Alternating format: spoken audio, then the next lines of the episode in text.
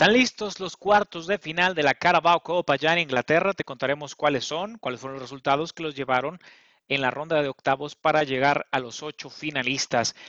El Bayern de München gana la Supercopa alemana y consigue su quinto título del año 2020. Y por último, tenemos los resultados, los grupos del sorteo de la Champions League. Todo eso y mucho más aquí en De Primera. Mi nombre es Víctor Manuel y en ausencia de mi compañero Lalo te traeré el día de hoy el acontecer deportivo de esta semana y lo que se viene para el fin de semana, las tres ligas más importantes del planeta y ya decíamos la Champions League en su sorteo que se llevó a cabo el día, el día de ayer. Arrancamos con la jornada número 4, ya la 4, qué rápido pasa el tiempo, allá en España, donde eh, la Sociedad Deportiva Huesca daba la continuidad a esta jornada, empatando a cero goles en casa contra el Atlético de Madrid.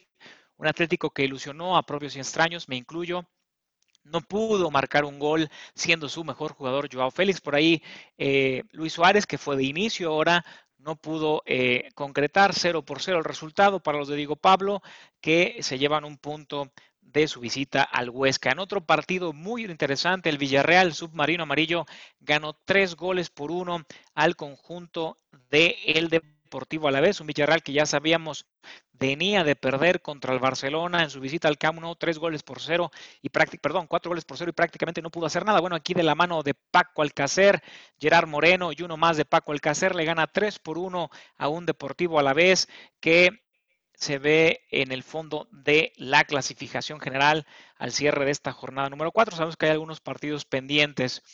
En más del andar de la jornada, el Real Madrid, el actual campeón, el vigente campeón de la Liga Santander, le gana 1 por 0 al Valladolid. Una actuación discreta del conjunto blanco dirigido por Zinedine Zidane. La novedad es que vuelve a plantar cara con un 4-3-1-2, donde Jovic tuvo un poco más de participación, pero sigue estando en periodo de adaptación. Adelante junto con Karim Benzema. Atrás de ellos no jugó Odegar. De arranque fue Isco Alarcón, el malagueño y el hombre de partido acaba siendo Luca Modric. Del banquillo tuvo que venir un Vinicius Junior que en una serie de rebotes él pelea la pelota, la recupera de la defensa. Insisto, ahí hay como un desconcierto en la saga, de rebote le queda, recibe con la derecha, define con la izquierda, gran definición del brasileño, 1 por 0 y a guardar, le gana al Valladolid de Ronaldo Nazario. Con esto, el Real Madrid consigue su segunda victoria de el certamen y continúa invicto porque recordemos que empató contra la Real Sociedad. El mismo miércoles el Eibar cayó en casa contra el Elche en un duelo eh, donde el conjunto armero deja ir puntos importantes y también se posiciona en el fondo de la tabla un duelo directo por el no descenso lo acaba llevando el Elche que se encontró con un gol ya tarde en el marcador. Por último, la jornada se complementó con tres juegos el día jueves, donde el Athletic Club de Bilbao, que está dando una de cálidos de arena, los Leones caen en casa contra el Cádiz, a pesar de que el Cádiz jugó gran parte con un hombre menos y sobre el final tiene una segunda expulsión. El Cádiz saca un gran resultado en su visita a allá al campo de San Mamés. Así que este Cádiz que de a poco está tratando de ganar puntos para evitar el descenso. Sevilla, el conjunto de Julian Lopetegui, que por cierto fue expulsado, gana uno gol por cero allá en el Sánchez Pizjuán al Levante. Y por último, la jornada culminó allá en Vigo, donde el conjunto local, los de Celta, recibieron al Barcelona, que volvió a ganar, a golear y a gustar, para sorpresa de muchos de nosotros, porque tuvo una expulsión temprano en el marcador por doble amarilla, expulsan a Clement Lenglet, el central, y al 42 que ya lo ganaba desde el 11 con gol de Ansu Fati a gran pase de Filipe Coutinho de primera, un autogol de Lucas Olaza es el que pone el dos goles por cero y finalmente ya tarde en el marcador Sergi Roberto con un balazo que bate la valla de Vilar acaba marcando el tres goles por cero, un conjunto del Barcelona que insisto me agradó lo que vi sobre el terreno de juego, a pesar de que el Celta tuvo mayor cantidad de disparos a puerta con un total de 10 por 7, la posesión estuvo distribuida, pero lo que tiene este Barça es contundencia y aguas con este Barça que este, pues está ahí de cara a lo que será la fecha número 5 allá en la Liga Santander. Barcelona tiene dos juegos, dos ganados y se encuentra en la posición número 5. Rápido repaso a, la clasificación general antes de ver los juegos de la jornada número 5. Getafe es líder invicto con 7 unidades, lo acompaña el Valencia también con 7, un juego menos del Getafe. El Real Madrid también con un juego menos e invicto, 7 unidades. Villarreal con siete puntos. También en la cuarta posición, en la quinta se encuentra el Fútbol Club Barcelona, dos juegos, dos ganados, siete goles a favor, cero en contra, con seis unidades. Seguido en la sexta de el Sevilla Fútbol Club, también con seis unidades, resultado de sus dos partidos ganados. Ambos tienen dos juegos pendientes. Recordemos que ellos entraron en acción un poco más tarde. ¿Qué nos espera de cara a la jornada Número 5, ya lo decíamos, ese iniciará el día de mañana, donde el Real Valladolid recibe al Eibar, el Atlético en casa en un gran platillo que le recomendamos aquí en de primera. El conjunto colchonero recibe la visita del submarino amarillo en lo que puede ser uno de los partidos más atractivos de este fin de semana, sábado para que lo tenga en cuenta el Elche contra el Huesca, la Real Sociedad de San Sebastián contra el Getafe, Valencia Real Betis, un juego que también podría llamar la atención, el conjunto de los Chess allá en Mestalla recibe el, cuadro del ingeniero Peregrín en un platillo que suena a, la postre interesante. El Osasuna de Pamplona recibe al Celta de Vigo, el Deportivo a la vez al Athletic Club de Bilbao. Levante le hace los honores al campeón Real Madrid. El Cádiz en casa contra un Granada que se ha venido desinflando de a poco. Y en el tercer platillo que le recomendamos aquí en de primera, el Fútbol Club Barcelona en el Camp Nou se enfrenta al Sevilla en duelo de invictos, en duelo de equipos que han ganado sus dos partidos. Es cierto, Sevilla este partido de entre semana lo acaba ganando sobre el final y bueno, veamos qué cara le planta este Barcelona, en lo que puede ser una muy buena prueba para ver si este equipo, este Barcelona de Ansu Fati, de Kuman, de Coutinho, que se está amalgamando, bueno, le da una gran competencia al conjunto de Sevilla, en lo que para mí es el dueño que se lleva todos los reflectores próximo domingo para que lo tengan en cuenta. Barcelona recibe al Sevilla. Y con esto terminamos nuestro andar, nuestro trayecto por la Liga Española, la Liga de las Estrellas mucho cuidado con esos partidos que ya le decíamos. Les repito, Atlético de Madrid contra el Villarreal próximo sábado, el día de mañana. El conjunto de el Barcelona recibe al Sevilla el próximo domingo y el Real Madrid también, si lo quiere seguir, visita la cancha del Levante el próximo domingo. Con esto nos vamos y viajamos hasta la isla del fútbol allá en la Gran Bretaña, donde eh, antes de entrar de lleno en lo que serán los juegos de la jornada número 4 ya en la Premier, que inicia mañana sábado 3 de octubre, le doy un repaso por lo que aconteció este, esta semana, donde el Newcastle eh, le ganó al Newport County en la Carabao Cup para clasificarse a los cuartos de final de dicha competición, la Copa de la Liga. El Burnley pierde en casa contra el Manchester City, que le gana tres goles por cero de visita. El Brighton cae contra el Manchester United 0 a 3 en duelo que se llevó a cabo el, pasado miércoles. El Everton le gana 4 por 1 el conjunto de Carleto Ancelotti al West Ham United. El Brentford le gana al Fulham 3 goles por 0, un Fulham que está más preocupado por no caer en el relegation. El Aston Villa cae en casa a los villanos contra el Stoke City 0 a 1 y el Liverpool pierde en tanda de penales. Es cierto, Liverpool con un cuadro muy alternativo. Por ahí solo eh, recuerdo a Van Dijk, a, Salah, entre algún otro titular, no más de tres titulares.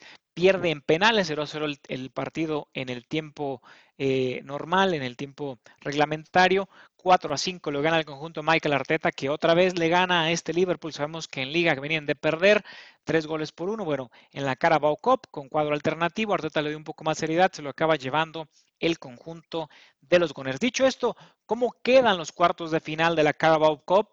Eh, una Carabao un poco devaluada. Sabíamos que antes esto daba plaza directa a la UEFA Europa League.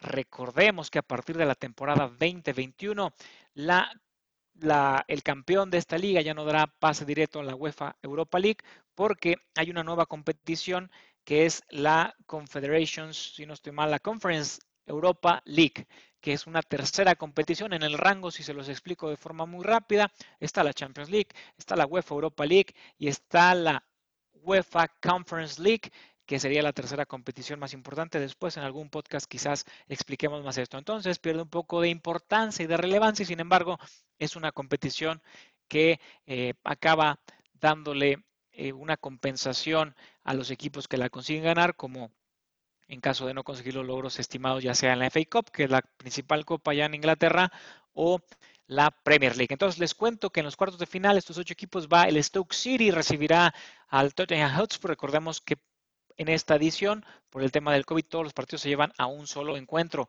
El Brentford recibirá al Newcastle, donde el Newcastle parece favorito, así como los Spurs de Mourinho contra el Stoke City, en un gran juego, en un gran juego que les recomendamos que cuando se lleve a cabo los cuartos de final los traemos aquí en de primera. El Arsenal recibe la visita del Manchester City. Recordemos que la temporada pasada en la FA Cup el Arsenal liquidó al conjunto de Pep Guardiola, así que gran, gran enfrentamiento. Y el Everton de Carleto Ancelotti en una muy buena prueba para ambos conjuntos recibirá al Manchester United que no ha convencido del todo, al menos a juicio personal, su accionar allá en la Premier League. Así que estos son los cuartos de final de la Carabao Cup con lo cual nos podemos mover de lleno a lo que será la jornada número 4 allá en la Inglaterra en la Premier League, donde tendremos algunos duelos interesantes como siempre. La Premier nos otorga al menos uno o dos partidos que son de llamar bastante la atención. La acción empezará el día de mañana sábado donde el conjunto del Chelsea recibe al Crystal Palace,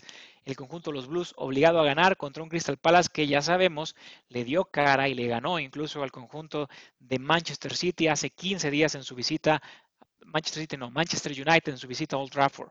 El Everton de Carleto, que es de verdad, recibe al Brighton, un Brighton que irá por los resultados, juega muy bien y el Everton será también un juego a considerar en su agenda. Leeds United de Bielsa contra el Manchester City de Pep Guardiola, duelo de genios en el banquillo. El Leeds que es local, el Leeds que va a, a, meter goles, no importa cuánto le metan, contra un conjunto de Pep que viene de recibir muchos goles y que la posesión no le funcionó contra Leicester City en un gran juego este Leeds contra Manchester City. El Newcastle United recibe los Magpies al Burnley, esto en la acción del sábado y el domingo. El Southampton recibe al West Bromwich Albion.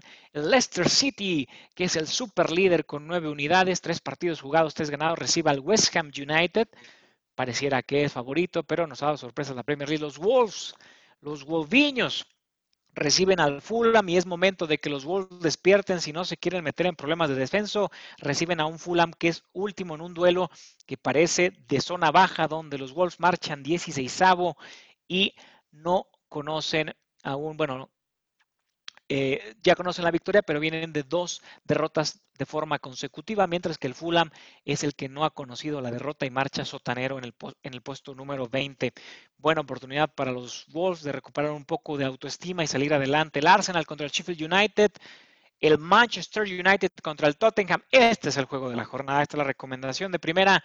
Próximo domingo, el duelo entre eh, Soljar y Mourinho donde Spurs luce ligeramente favorito en mi opinión y es momento de que despierte el Manchester United que ha estado dormido, ¿cierto? Le ganó al Brighton la jornada anterior, pero con muy poco. Y cerramos el accionar de la jornada número 4 ya en la Premier League, donde el Aston Villa recibe al Liverpool, que es segundo empatado en puntos contra el Leicester City. Así que esos son los 10 juegos que veremos este fin de semana. A destacar, ya lo decíamos, el Manchester United contra Tottenham del domingo y el Leeds de Bielsa contra el Manchester City de Guardiola. Así que les traeremos el próximo martes todo lo acontecido el fin de semana para que esté muy atento de de primera intención.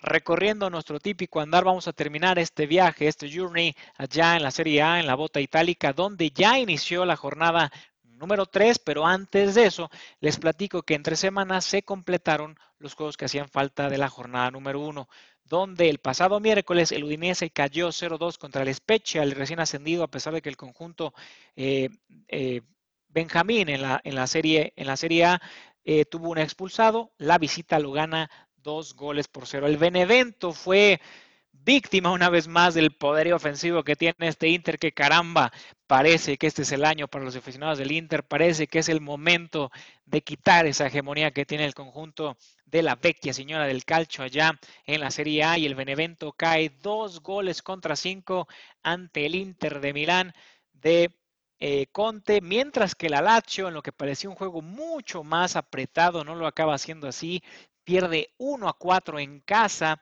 allá en el Olímpico de Roma contra el Atalanta, un Atalanta que sigue demostrando que tiene un gran poderío de, de, medio campo hacia el frente, donde entre Gómez, Zapata y compañía demuestran que este equipo, el Atalanta, ojo con ellos en la Champions, pero también estarán ahí peleando la Serie A.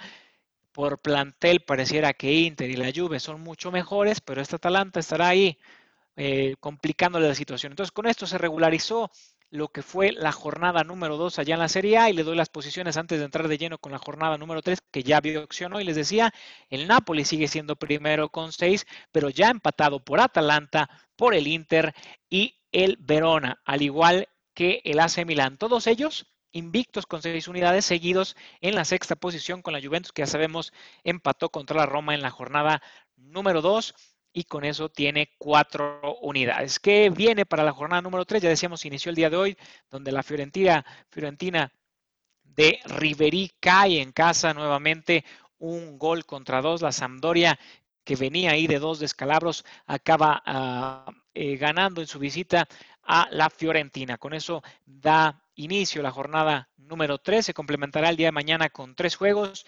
El Sassuolo contra el Crotone, el Udinese contra la Roma, bueno, y finalmente el Génova contra Torino está siendo aplazado con fecha por definir.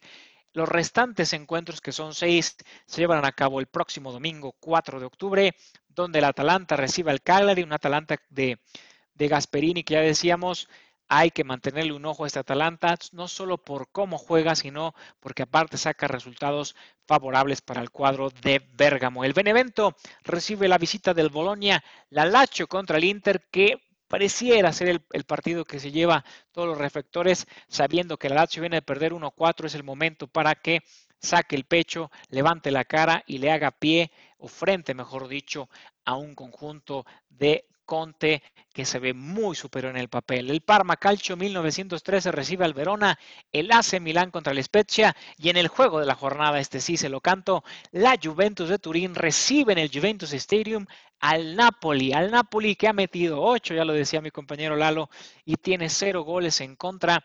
El Napoli de Irving Lozano contra los Juventus de Cristiano Ronaldo en el juego de la jornada, no se lo puede perder.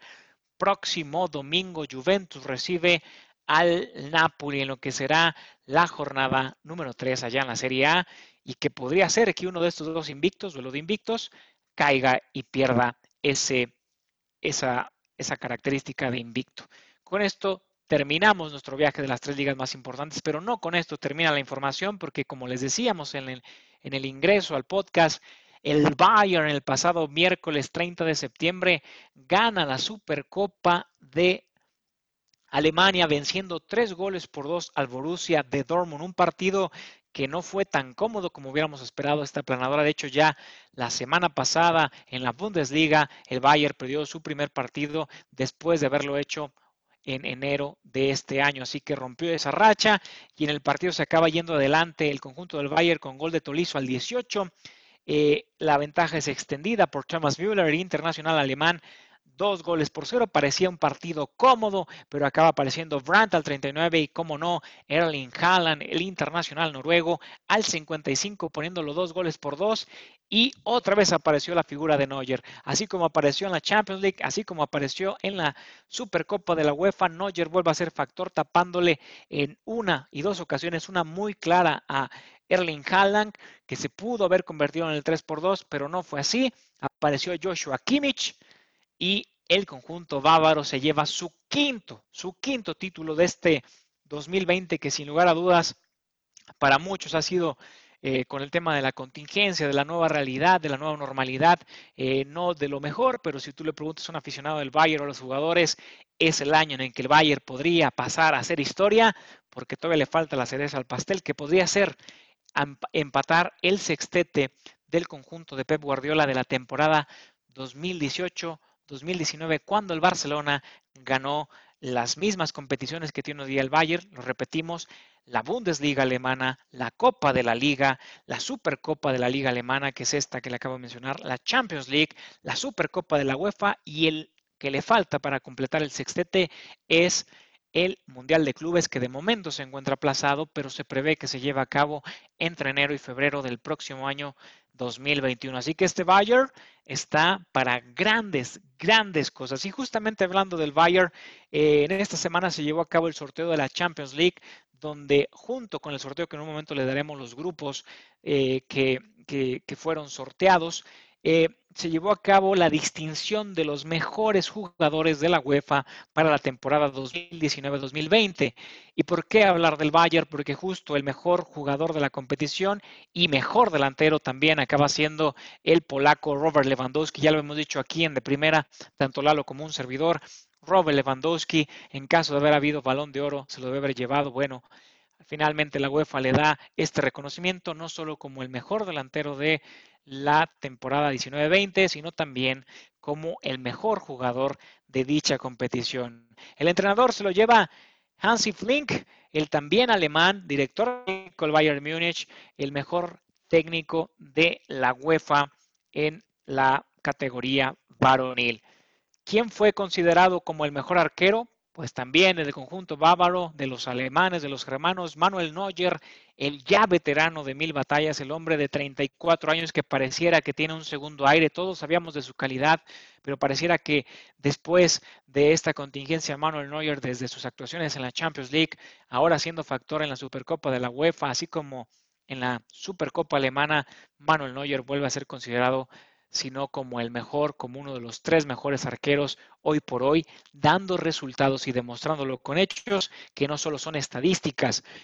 Mejor defensa, Joshua Kimmich, bávaro, llevamos cinco reconocimientos, recordar que el de que el de Lewandowski fue mejor jugador y mejor delantero, cinco de cinco para el campeón de la Champions, lo cual me parece bastante justo. El mejor defensa galardonado que a la postre fue quien dio el pase para que Coman metiera ese gol que le dio el campeonato, la Champions League, la orejona al conjunto bávaro, es Joshua Kimmich. Recordar que es el heredero de la leyenda de la lateral por derecha del conjunto del Bayern de Múnich. Este Joshua Kimmich, habilitado también como mediocampista. Me refería a Lam. Philip Lam le cede el estandarte y este Joshua Kimmich, que es muy joven, aún le quedan muchas cosas a futuro, acaba siendo considerado mejor defensa, aunque también juega como contención. El mejor centrocampista, el único eh, galardón que no se acaba llevando el conjunto alemán, acaba siendo otorgado para Kevin De Bruyne con un total de 13 goles y 20 asistencias. Es reconocido por la UEFA como el mejor mediocampista, el jugador de los Sky Blues del Manchester City de Pep Guardiola. Y con esto vamos al platillo fuerte que es la, la forma en que se acabaron formando los grupos de la Champions League. Les platico en el grupo A, el Bayern de München, que es claro favorito para avanzar, estará junto con el Atlético, ya se vieron las caras en algunas competiciones anteriores, se complementa con el Salzburg de Australia y el Lokomotiv Moscú de Rusia. En el grupo número B, el Real Madrid tiene de acompañantes al Shakhtar Donetsk de Ucrania, al Internazionale de Milán, pareciera que sería para estos dos, el Real Madrid y el Inter, mientras que en el A, Bayern Atlético tendrían que ser los favoritos. Y termina el grupo B, aparte del Madrid, del Shakhtar y del Inter, con el Borussia Mönchengladbach de Alemania. En el grupo C aparece como cabeza de serie el Porto de Portugal, el Manchester City, que sería el gran favorito de este grupo, un grupo a modo para el conjunto de Guardiola, el Olympiacos de Grecia y el Olympique Marsella de eh, Francia. Así que pareciera que entre Olympiacos, Marsella y Porto tendrían que pelear por el segundo puesto. En el grupo número D, el Liverpool lo encabeza el conjunto de Klopp, acompañado por el Ajax de Holanda, que no es el mismo Ajax que llegó a semifinales hace un par de años, ya ha sido desmantelando, han salido sus figuras como Van Dijk, De Vrick, etcétera. Eh, lo acompaña el Atalanta de Bérgamo, que para mí, junto con la Liverpool, serían los dos aspirantes a clasificar. Y el Midtjylland acaba complementando el sector número eh, D como el cuarto eh, clasificado en este grupo para competirle a los cuadros de Liverpool, Ajax y Atalanta. El conjunto del Midtjylland, que es danés, no vemos aquí en esta ocasión al Copenhague, que suele estar más en la UEFA Europa League también de Dinamarca. En el grupo E, el Sevilla parte como favorito junto con el Chelsea, los dos que parecerían clasificarían la ronda de octavos.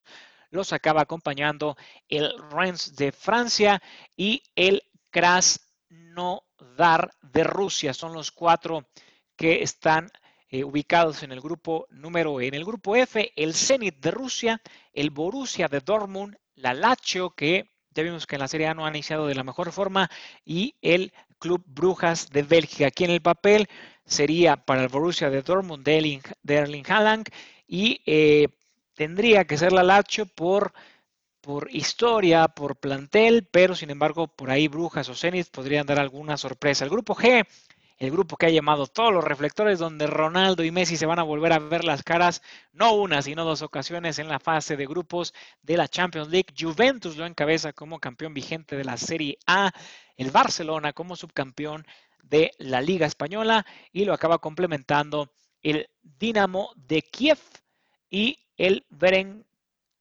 el Berencaros, el Berenvaros, mejor dicho, de Hungría. Son los eh, cuatro participantes, el Dinamo Kiev, que es ucraniano, se me olvidó decirlo. Estos son los cuatro que están en el grupo G, donde Juventus y Barcelona en el papel tendrían que estar disputando el primer puesto, pero ambos deberían de clasificar. Y por último, el grupo H, que está, me parece, eh, el más interesante, Paris Saint Germain, el Manchester United y el RB Leipzig de Alemania son complementados con el Estambul de Turquía que vaya tremendo grupo le ha tocado. En mi opinión, este es el grupo de la muerte donde París, en teoría, tendría que ser claro favorito. Leipzig y United, un United que anda muy mal, pero esperaríamos que para la competición de mayor importancia a nivel europeo pueda levantarse y dar un poco más. El Leipzig, que dejó muy grato sabor de boca en la pasada edición. Así que el Estambul le toca, como diríamos acá en México, bailar con lo más fea. Estos son los ocho grupos de la UEFA Champions League que ya inicia acción por ahí del 20, 22 de octubre. Es decir, ya este mismo mes, en unas tres semanas aproximadamente, estaríamos viendo acción del mejor fútbol del mundo. La UEFA Champions League, ahí está. Eh, ¿Quiénes son tus favoritos, básicamente? ¿no? Entonces, eh, en el papel siempre es una cosa y ya al final cuando se lleva a cabo la competición siempre habrá una que otra sorpresa. Entonces ya para cerrar esta edición de De Primera, en la que le mandamos saludos a nuestro amigo Lalo, por cierto, eh, recordar que el próximo lunes cierra el mercado de fichajes, es la fecha límite que tienen los clubes allá en Europa para, bueno, las tres ligas que cubrimos nosotros, la Serie A, la Liga Española y la Premier League, la fecha límite para que registren jugadores y con ello eh, puedan complementar sus plantillas. Así que Esperamos sorpresas para que el martes, por eso es que el podcast será el día martes, ya con la acción de lo que sucedió en la jornada del fin de semana, más los fichajes que podría haber por ahí una que otra sorpresa. Siempre a veces dejan al final algo interesante. Se los traeremos en la próxima edición de primera. Así que de momento me despido. Ha sido un gusto que me hayas acompañado en este trayecto y te espero en la próxima emisión. Esto fue de primera. Señores, como debe ser, como debía ser, como debió ser toda la vida de primera.